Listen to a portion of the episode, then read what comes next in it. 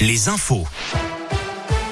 Valentin Chenard. Il est 17h, bonsoir à tous. À la une de l'actualité, le pass vaccinal en vigueur dès demain. Il a été publié au journal officiel aujourd'hui. Il s'appliquera pour les personnes de 16 ans et plus.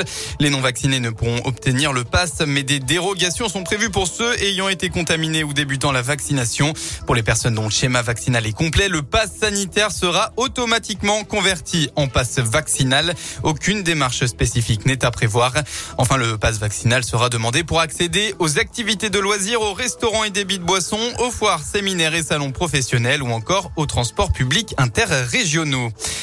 On en sait plus sur ce drame sur la 42 hier. On rappelle qu'un grave accident impliquant deux véhicules s'est produit peu après 21h à hauteur de Pérouge dans l'Ain. D'après les premiers éléments de l'enquête, le premier véhicule où figuraient une femme et un homme d'une trentaine d'années, tous deux décédés, était arrêté sur les voies. Le conducteur du second véhicule, âgé de 54 ans, aurait été éjecté de sa voiture. Selon le progrès, ses jours ne sont pas en danger. Les enquêteurs cherchent à connaître l'identité des deux victimes et à comprendre pourquoi le véhicule s'était immobilisé en plein milieu de la route. Et puis hier, à Lyon, une femme a été brûlée au visage, au torse et au bras après avoir été aspergée de white spirit et enflammée par son ex-compagnon à la suite d'une dispute.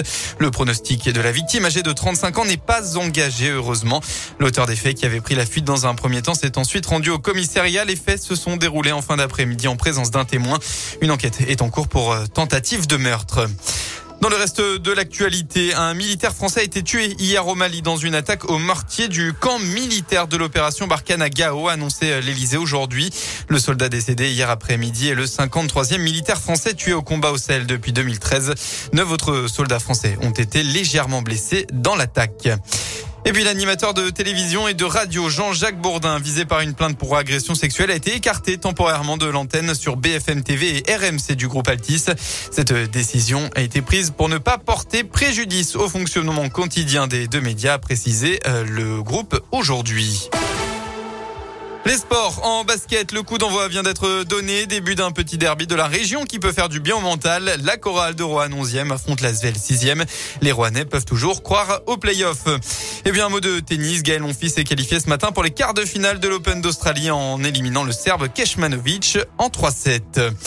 La météo, enfin, en Auvergne-Rhône-Alpes pour votre début de semaine. Attention tout d'abord au brouillard givrant cette nuit dans le Puy-de-Dôme et la Haute-Loire où le mercure va descendre en moyenne à moins 4 degrés. Soyez donc très prudents si vous prenez la route. Demain, bonne nouvelle, le temps sera majoritairement ensoleillé dans la région. Le soleil qui devrait rester jusqu'à au moins mercredi. Côté température, eh bien, il fera au maximum de votre journée entre 3 et 8 degrés avec 3 à Lyon, 6 à Bourg, 7 à saint et jusqu'à 8 à Clermont.